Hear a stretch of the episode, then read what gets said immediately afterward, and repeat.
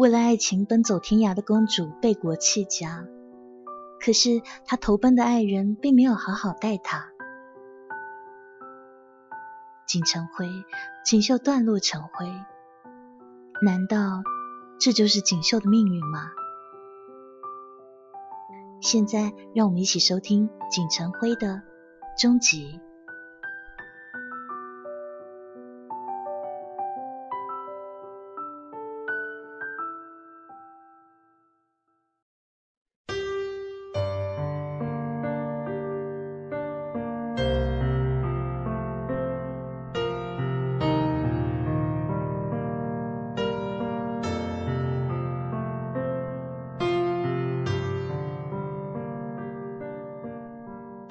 经过一轮权势的洗牌，沉落的妃子中，有的得到了与其家族相称的嘉奖，有的则和他的家族一样，莫名其妙的贬入冷宫，然后莫名其妙的死了、疯了。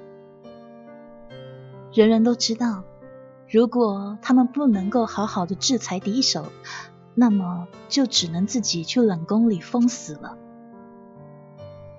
于是，这些装点成国宫阙美丽的花朵们，于花荫之下彼此杀伐。这一场争斗里，死并不是一个人的事，而是他的背后整个家族的杀戮和兴衰。这一场白热化的争斗，终于在第二年将锦绣席卷而入。起因是皇后和贵妃之间的斗争。贵妃有孕在身，生怕皇后还有其他嫔妃在这个时候分走了自己的宠爱，所以她选中了偏安于宫院一角的锦绣。秀丽而没有世家身份，皇帝在大悦为治的时候所纳的爱婢，因为目盲而楚楚可怜，柔弱又安分，不生事端。陪伴皇上这么久，完全没有争宠之意。试问，这世上还有比他更合适的人选吗？于是，锦绣被推到风口浪尖，在乞巧宴的当夜，被送入陈若的寝宫。然后，那个在锦绣的记忆中，从来都对她温柔以对、言笑晏晏的男子。在看到他的一瞬间，毫无预兆的怒吼：“他算什么东西啊！”他被陈若从房间里拖了出去，狠狠的摔到地上。“算什么东西啊！”那愤怒的声音几乎嘶哑。锦绣觉得自己的头发被人抓着向上提起，头上的簪子滑落，清清脆脆的摔落地上，耳边嗡嗡的乱响着。他几乎听不清那个他深爱的男人到底在怒吼什么，只是隐隐约约的听到他在吼什么要自重身份呐，莫非还以为这里是大悦之类的？哼 是啊，这里不是大悦了，这里是陈国。陈若也不再是个质子，而是一国之君。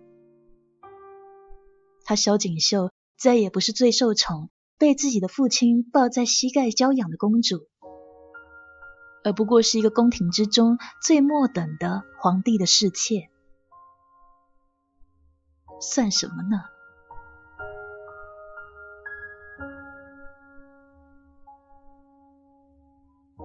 半睁着眼，锦绣感觉有人拖着她向外而去，她不挣扎，不反抗。只在将要被拖拽出店门的时候，转头而向，轻轻的问他：“原来你恨我吗？”锦绣没有等到那个男人的回答，换来的不知是哪个高位妃子一记干净利落的耳光，他整个人被打得向旁边歪侧了一下，然后缓缓的有血丝。从嘴角流下，锦绣不再说话，安静的任凭人将她拖走。原来陈若恨他，不过想想也是应该的吧。自己的父亲毁他家园，征他为质，百般羞辱。那个人有什么爱他的理由呢？锦绣被粗暴的抓着双臂向外拖拽而去。还记得那一年的七夕，他奔波而来，看到的是红烛高烧，喜字清章。然后又一年七夕，他被拖拽而出他的寝宫，仿佛他不过是最肮脏、最污秽的一样东西。锦绣忽然就慢慢的笑开，发髻散乱，蓬头垢面。他轻轻呢喃着一句什么，反反复复：“欠你江山嫁与一生休，纵被无情弃，不能休，不能休。”他缓缓的闭上了眼睛。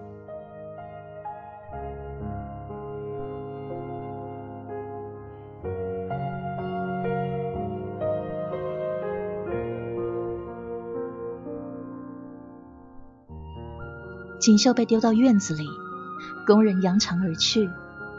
她那个胆小的宫女怕得根本不敢靠近。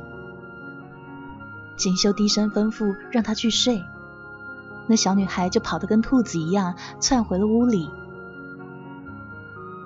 过了很久很久，锦绣勉强支撑起身体，慢慢的站起来，回房，把自己收拾一番。他觉得喉咙里有什么甜而腥的东西堵着，吐出来的时候才知道原来是鲜血。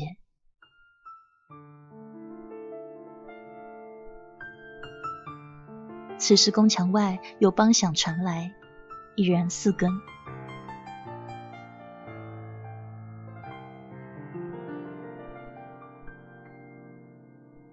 他慢慢的走出去。到了灌肠的那个墙角，却再也立不住。慢慢的、慢慢的蹲下身子，像个小小的孩子一样，将自己环抱成一团。被阿入憎恨这种事，从来都没有想到过呢。不过现在想起来，他对我的好，对我的温柔。都是要利用我吧？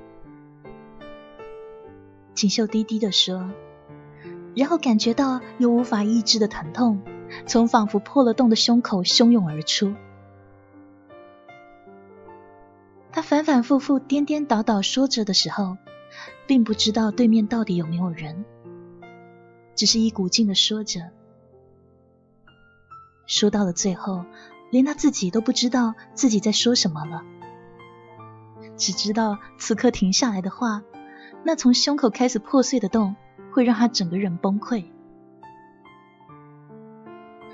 不过他恨我也是应当的吧？这么说着的时候，锦绣忽然听到有轻轻的声响，对面有人递过来一枝花叶。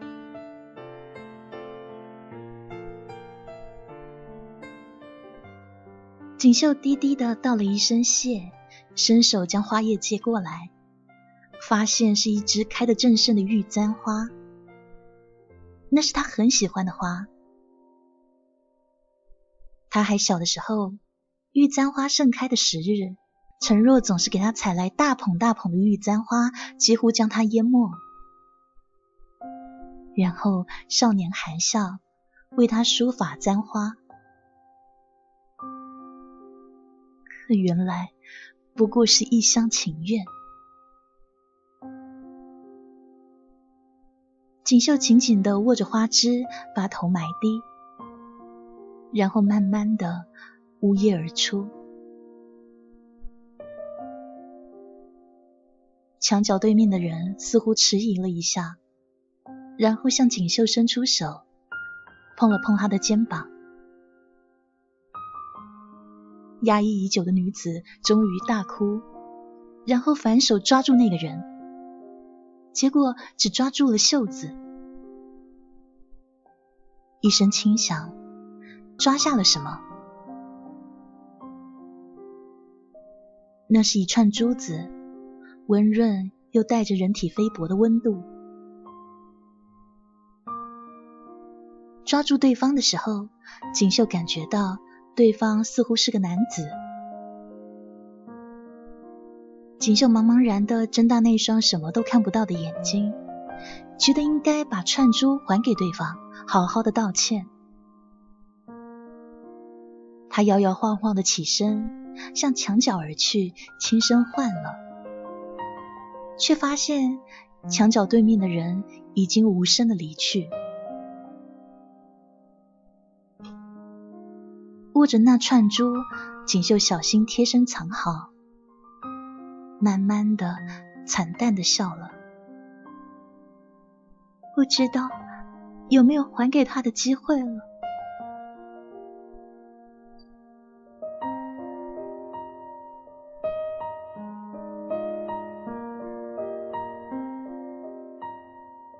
从七夕那一夜，锦绣开始一病不起。到了七月底，已是连床都起不来了。这之前，他不过是个不受宠、偏安一隅的小小选士，宫里几乎所有人都忘了他，由得他自生自灭。可是现在不同了，锦绣跟陈若的关系被种种猜测，最后被异化成了。他在大月跟陈若有过露水姻缘，陈若带他回国之后，一看到他就想到在大月所受过的侮辱，但因为陈若宅心仁厚，就收留他在宫中终老。这样的细语传入于于病榻之中辗转的锦绣耳中，他只喘息着笑，并没有任何表示。皇后恼他妖宠，贵妃恨他坏事，再加上这样的传言，宫中人人都轻贱他，是个人就敢作践他。锦绣对这一切无能为力，所能做的就是蜷缩在床上，手里紧紧握着那串从那个人手中带落的珠串。那是一串普通的木头珠子，有淡淡的香味，似乎是檀木，但也不是多高级的檀木。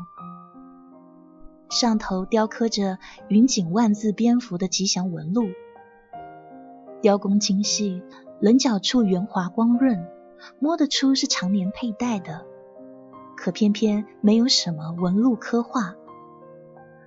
该是佩戴的人万分珍惜，异常小心吧。是很重要的东西吧？应该应该要拿回去还给对方。锦绣这么想，恹恹的笑，然后勉强微微撑起身，侧头咳嗽。那熟悉的甜腥腥气从喉咙里泛起来，涌出唇外，滴若整入。可是他连起身擦拭的力气都没有了。锦绣不断的咳，心里想：说不定，说不定我要死了吧。他慢慢的闭上眼，胸口那种支离破碎的空洞，慢慢的再度沸腾。他已经什么都没有了。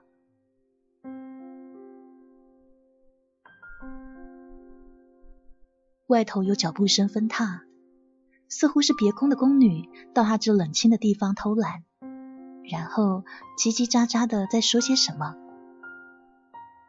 锦绣模模糊糊的听着，忽然就听到一句：“大爷皇帝驾崩！”他猛地睁大眼，想要站起来，却整个人摔倒在地上。父亲，父亲，父亲！锦绣在冰冷肮脏的地面上奋力想站起来，却只能一次一次的摔落。他的视线里一片黑暗，可是从来没有像今天这么绝望。外面继续有轻言笑声轻飘飘的飘进来。那些宫女们说，陛下听了这消息，高兴的不得了，命令整个宫里要好生装饰。锦绣听着，觉得想哭，睁大的什么都看不到的眼睛里，却没有丝毫泪水。那眼睛已经干涸的如同见底的池塘。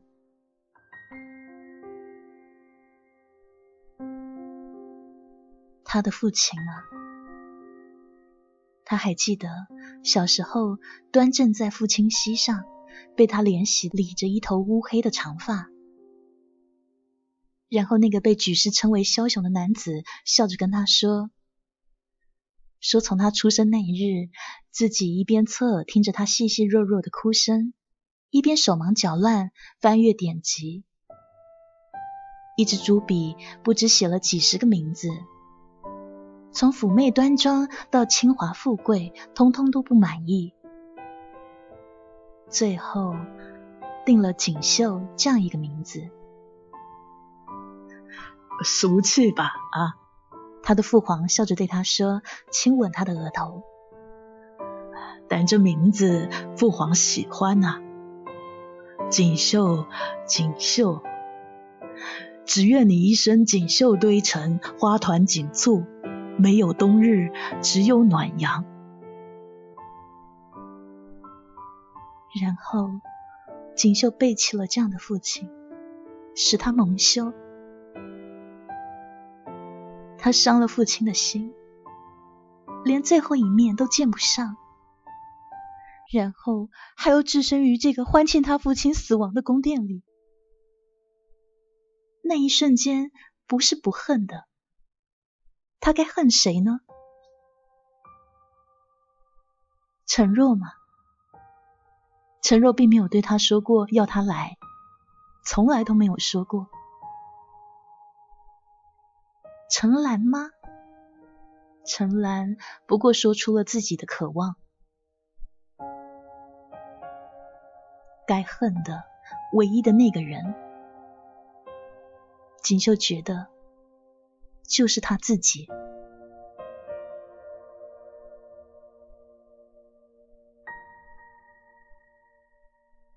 再也没有挣扎起来的力气了。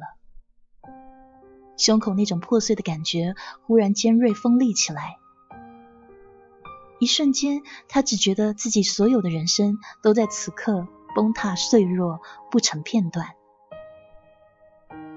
然后，滚烫而甜心的东西。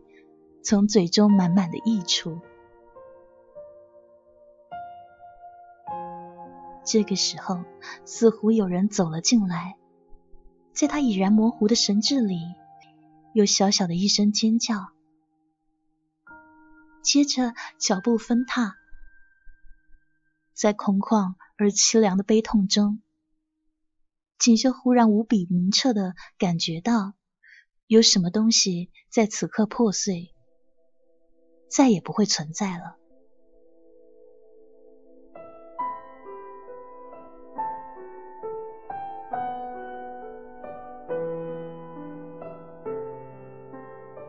锦绣高烧不止，昏睡沉迷。他觉得有人在身旁走来走去，却又似乎一个人都没有。皇后那独有娇软高傲的声音从他耳边划过。似乎在说，他这身子身染恶疾，别怕是瘟疫，要他们赶紧把他丢出宫去。然后就有什么人架住他，粗暴的向外拖拽，仿佛他们拖着的不是一个病弱的女子，而是什么无关紧要、随随便便就可以弄坏丢弃的物件。这个时候的锦绣早已睁不开眼睛，只觉得自己被拖出了院子，走了一段路，忽然被人粗暴的扔下，一声脆响，那串被他贴身藏好的珠子滚落地面。他想去捡，却不知被谁踏住了指头。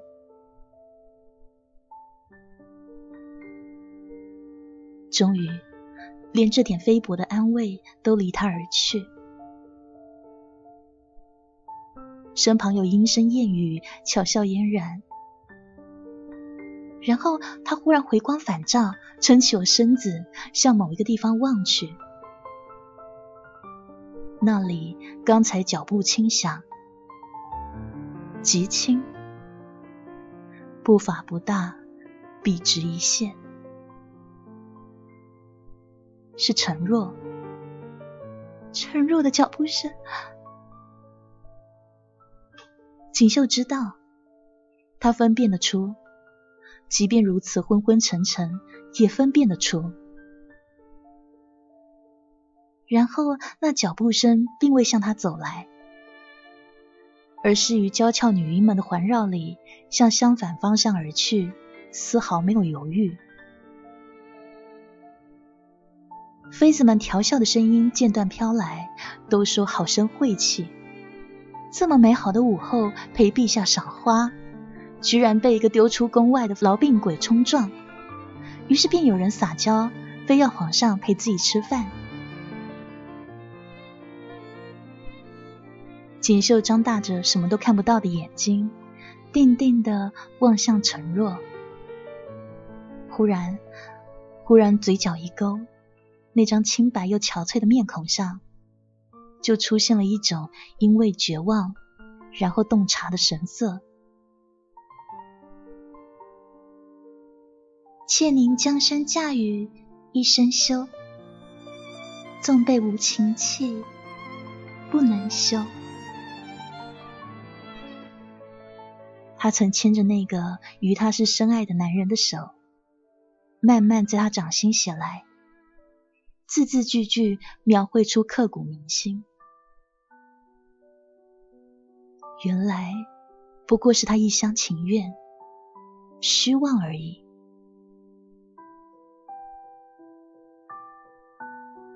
绝望的神色忽然从锦绣脸上消去，然后疲惫的神色覆盖而来。他闭上眼睛，却发现自己终是哭不出来了。那个男子。系他一生柔肠百转，付他眼泪千行万行。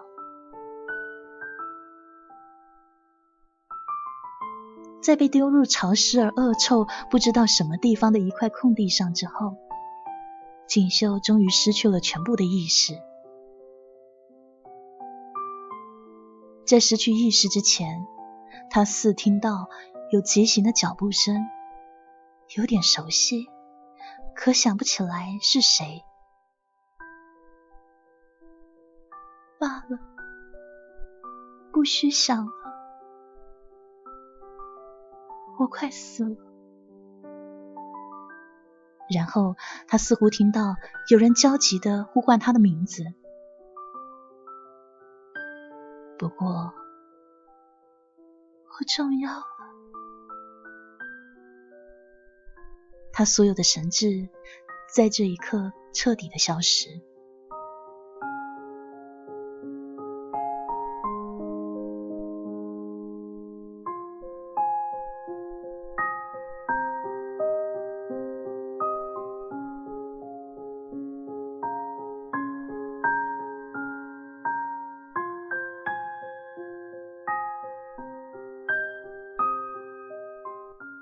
意识的回归，就仿佛破水而出的瞬间，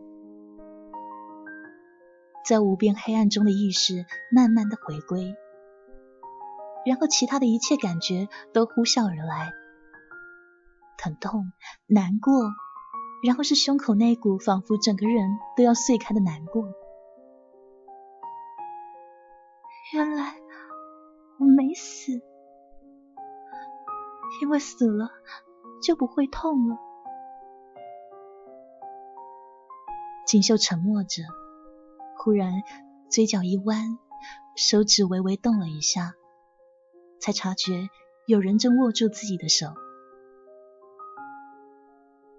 四周有清苦的药味，温暖而有某种熟悉的、让人安心的感觉。他微微侧头，又轻轻动了一下指头，握住他的那只手也轻轻一动，刚刚好的力度，不轻不重，挣不脱也不难过。这个力道，他很熟悉。在他漫长逃亡的岁月里，无数个黑夜白天，就是被这个无力量所牵引，温柔的引导向前。陈若就不会这样，他抓着他，不是轻轻的一针就开，就是死死的让他手腕都发疼，像这样恰好的力度。从来没有过。其实，这或许就是暗示吧。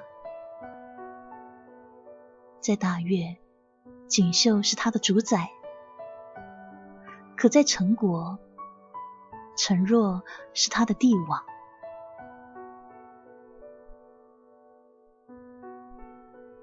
于是，锦绣笑得愈发灿烂。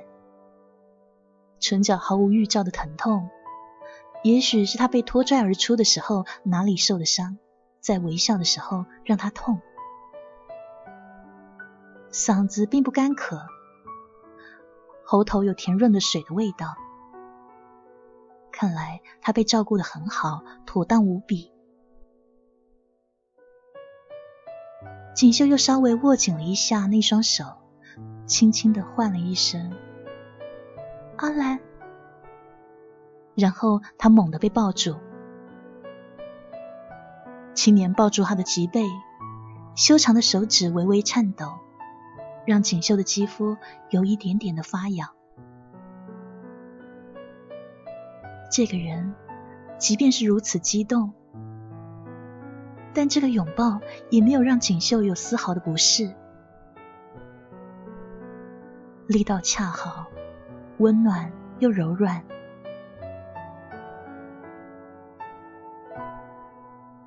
锦绣柔顺的把头抵在程兰的肩上，慢慢合上眼，又低低唤了一声阿兰，便沉沉的睡去。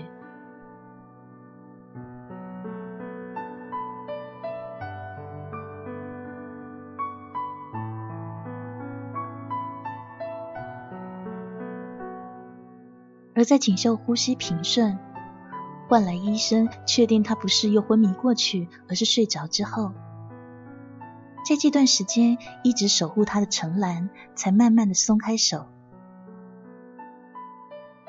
他小心翼翼把锦绣放入颈背，然后拉好背角，哀伤长久的凝视他。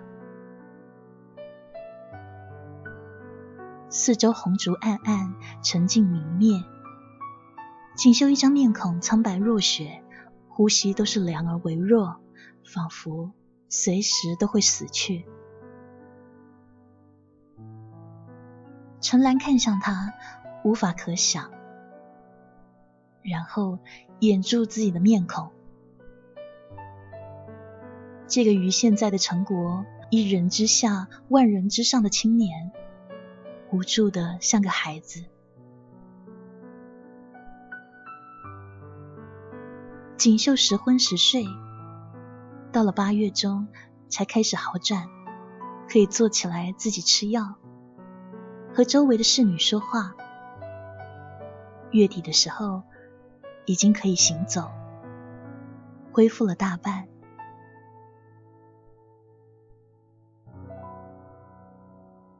陈兰每一天到他房里探看，却不知道该和他说什么好，只能每天傻呆呆的端吃的给他，再端出来。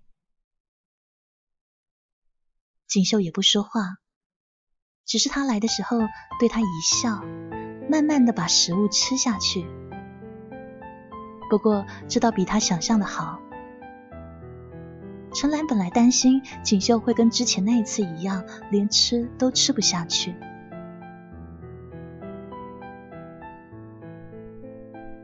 听了他的疑虑，正捧着一盏药茶慢慢吞咽的女子轻轻一笑，什么都看不到的眼睛准确的瞥向他的方向，垂下眼睑道：“总是要活下去的。”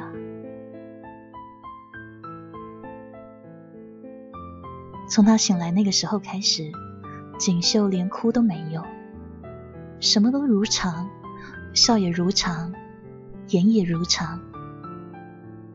提起陈若的时候，仿佛提起久别的故友，会闲兰弹琴逗鸟，向府邸里的花匠请教如何种花。但是这样如常的举止，偏偏在背转过去的那一刹那。那一道单薄纤弱的身影，有一种无法言喻，仿佛以全部心力、灵魂竭尽全力的支撑起这份从容的异样脆弱。那样的锦绣，让在他身后的程兰无法说出任何安慰的话。任何形式的安慰，对锦绣而言，不过是一场虚妄。九月底的时候，锦绣已经全部痊愈。于是陈兰问他下一步打算怎么办。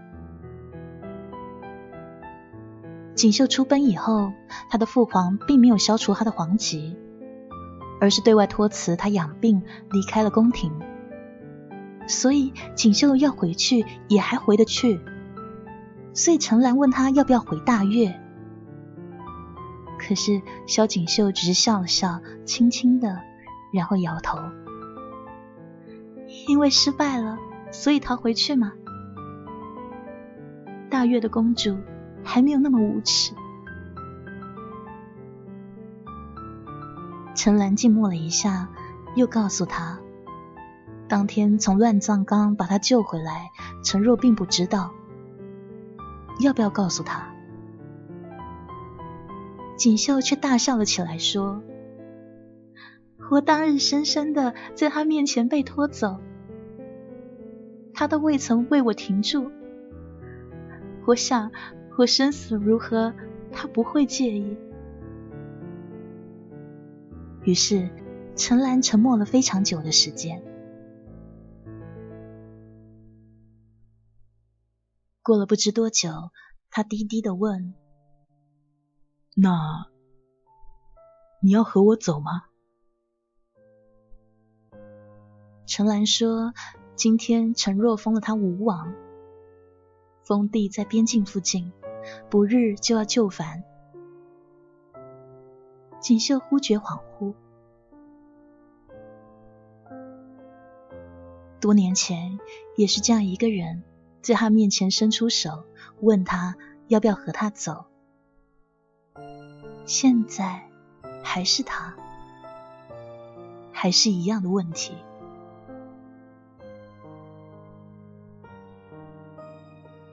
自从和陈兰相遇的那一天开始，锦绣最窘迫、最难看的样子都被陈兰看在眼底，然后这个男人就沉默着对她伸出手，多么温柔。锦绣慢慢的笑起来，侧头看向他，样子居然有几分天真的稚气。陈兰忽然有点颓然，他想着锦绣应该是恨他的吧？当年不就是他一时冲动，才带了锦绣一起来到陈国，然后锦绣受尽了屈辱折磨。如果当年自己没有邀请他来，是不是锦绣还在大悦奢华的宫殿里面过他应有的荣华人生？他垂下手，低低的问：“你恨我吗？”锦绣诧异的睁大眼睛，奇怪陈兰怎么会有这样的想法。当年的一切选择都是他自己做下的，与陈兰又有什么关系呢？为什么要恨他？是吗？陈兰应和了这一句，就不说话了。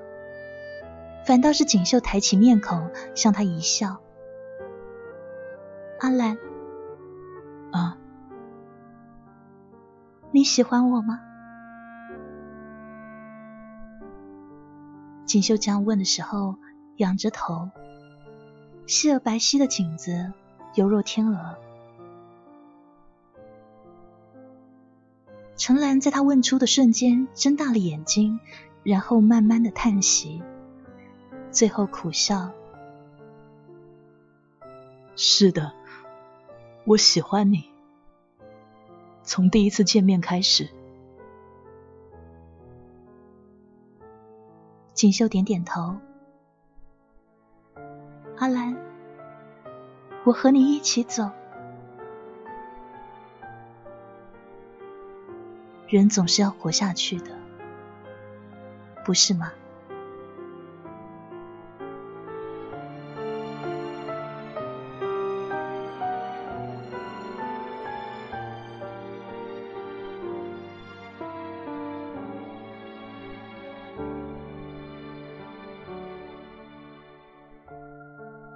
梧州位于边境，意境塞外，铁马双河，别是一份金铁气息。梧州城倚山而建，易守难攻。王府建在山腰，后花园里一条白练一般瀑布飞流而下，飞溅的碎墨乱玉一般。锦绣最喜欢这里，即便是冬天，也要裹着裘皮在亭子里侧耳听那水声四溅。陈兰问过他一次，为什么这么喜欢瀑布？锦绣笑着摇摇头，没有回答，只是凝望。那一瞬间，陈兰曾在他身上感觉到那种竭尽全力，只为了支持一个平和假象的感觉，再度无声的泛起。他面前的这个女子，并没有走出那个梦魇，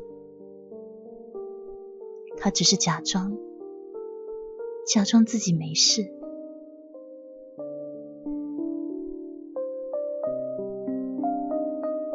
时光飞渡，又是一年七夕。陈兰怕他触景伤情，这一天都小心的跟着他。锦绣倒是无所谓，笑着说自己没事。整个王府上下并不知道锦绣什么身份来历，但看陈兰待他如此之好，所以大家都对他毕恭毕敬。然而，高楼之上燕开奇巧，始终没有他的身影。陈兰去找他，毫不意外，锦绣正在瀑布边的亭中。素衣而乌发、背对他而站立的女子，仿佛随时都会踏月而去。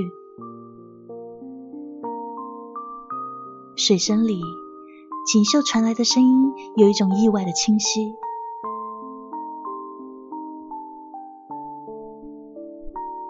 我人生的每一个转折都是七夕。他那样平静的说着，然后转头，甚至对陈兰笑了笑：“阿兰，你喜欢我对吧？”那是去年锦绣曾经问过的问题。还记得那时问完之后，锦绣便随他一起到了梧州。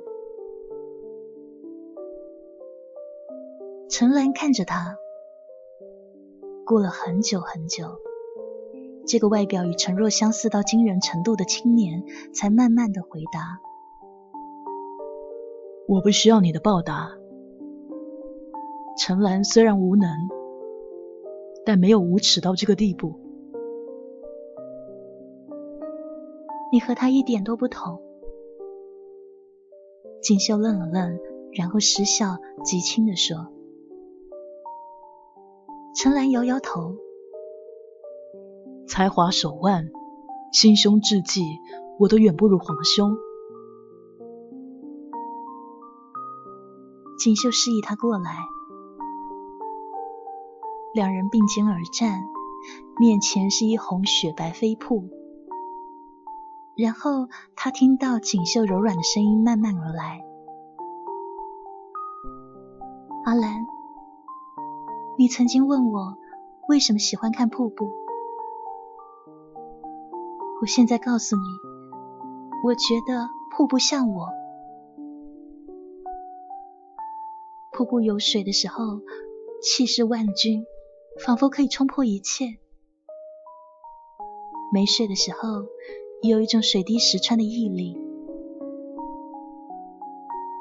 可是真相呢，却是再怎么样也冲不出这个小潭。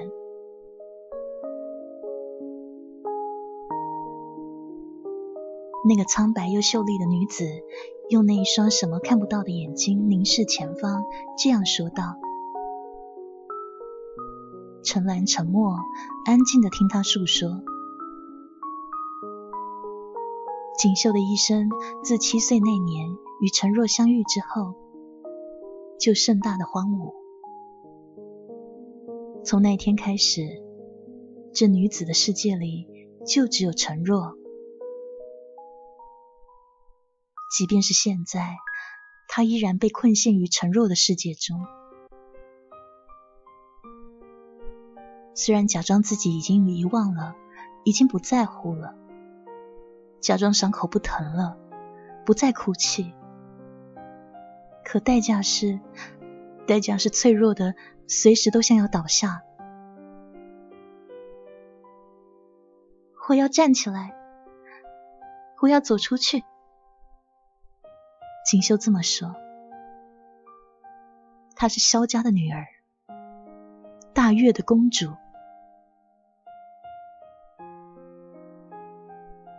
锦绣侧过头，看向陈兰，忽而微笑。但是我没有那么坚强，我一个人走不出这片荒芜，而你喜欢我，阿兰。你说你不是一个无耻的人，但我萧锦绣是。这个女人想卑鄙的利用你的爱。让她自己走出死境。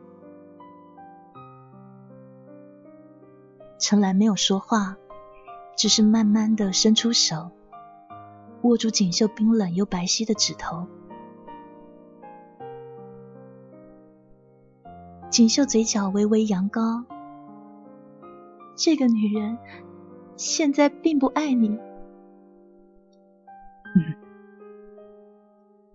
陈兰点头。微微握紧，她可能永远都不会爱你。嗯，男子还是点头，手中又再握用力一点。他只是利用你。陈兰已经将他的手指握紧。我是想让他从绝望里站起来，然后对我微笑。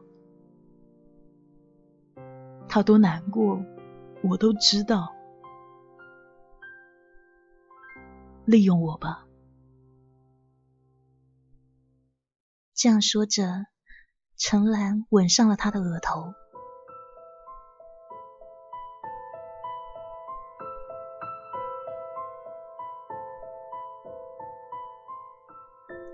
月光清辉之下，那个女子脸上挂着一种因为绝望而不在乎的微笑。这个表情在陈兰亲吻上她额头的刹那分崩离析，她再也支撑不住，在陈兰的怀里像出生婴儿一样嚎啕大哭。陈兰什么都没有说。只是拥紧他，然后像个兄长一样，轻轻的拍他的背。锦绣哭得声嘶力竭，几乎喘不过气，被陈兰一手拍着，轻轻的笑。男子说：“你看，你不是还有我吗？”锦绣哭得头都发疼，一边抽泣，一边模模糊糊的想：“是啊，他至少，至少还有陈兰。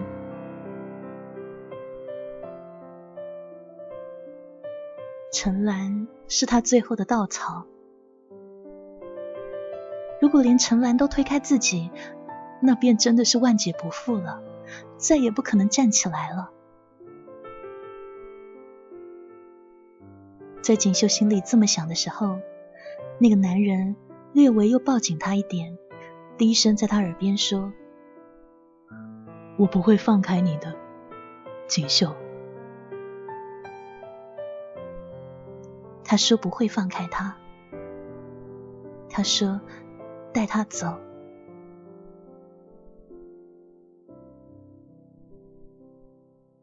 锦绣若有似无的低低了嗯一声。然后在他怀中轻轻的闭上眼睛，他至少还有一个可以安心哭泣的胸膛。万幸，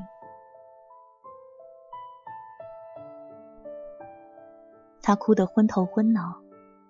陈兰柔声的问他，愿不愿做他的妻子？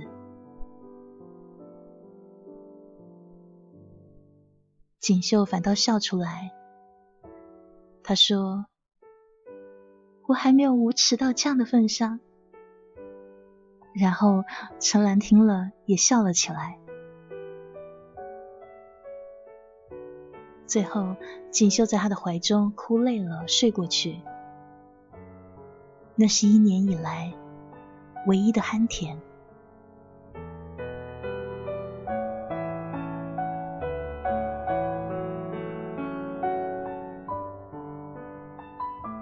在那之后，陈兰带他去梧州游玩，只有他们两个，不带随从，在苍凉的梧州土地上驰骋来去。那男子从不曾放开他的手，无论多么拥挤，多么荒僻，何时何地何处，陈兰都抓住他的手，不曾放开。那坚定的温度，恰好的力道，于他摇摇欲坠的世界里，是一个温暖的支撑。这才是被爱、被珍惜的感觉吧。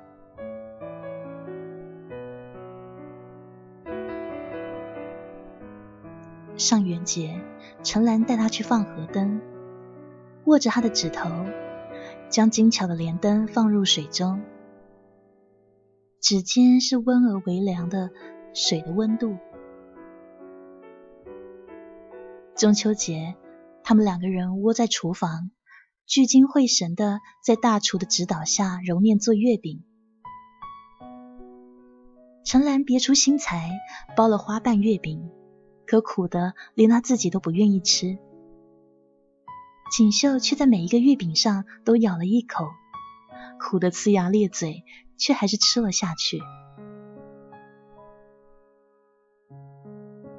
然后是转过年来的正月十五，陈兰特意给锦绣做了一只大大的兔子灯，虽然耳朵塌了一边，看起来也不怎么美观，却是王府里最大的一只兔子灯。锦绣拖着跑来跑去，啪嗒一下摔在雪地里，娇憨的伸出手。陈然笑着把他抱起来，也不放下来，直接抱到一株盛开的梅树下，然后笨手笨脚的折了一枝梅花，递给他。锦绣忽然想起，在陈国的后宫里，也曾经有这么一个人，安静的听他倾诉，然后折一枝花草给他。陈兰看他接过了梅花，慢慢吟道：“表有梅，其实七夕，求我遮事，宜其吉兮。”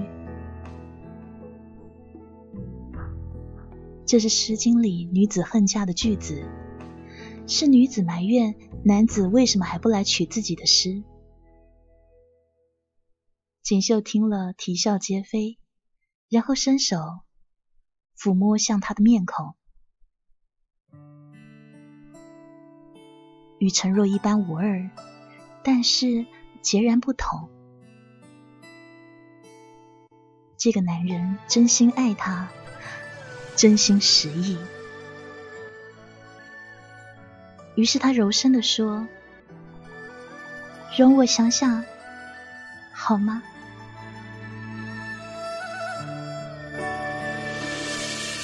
余生敲淡你走过的城，离别被风吹冷在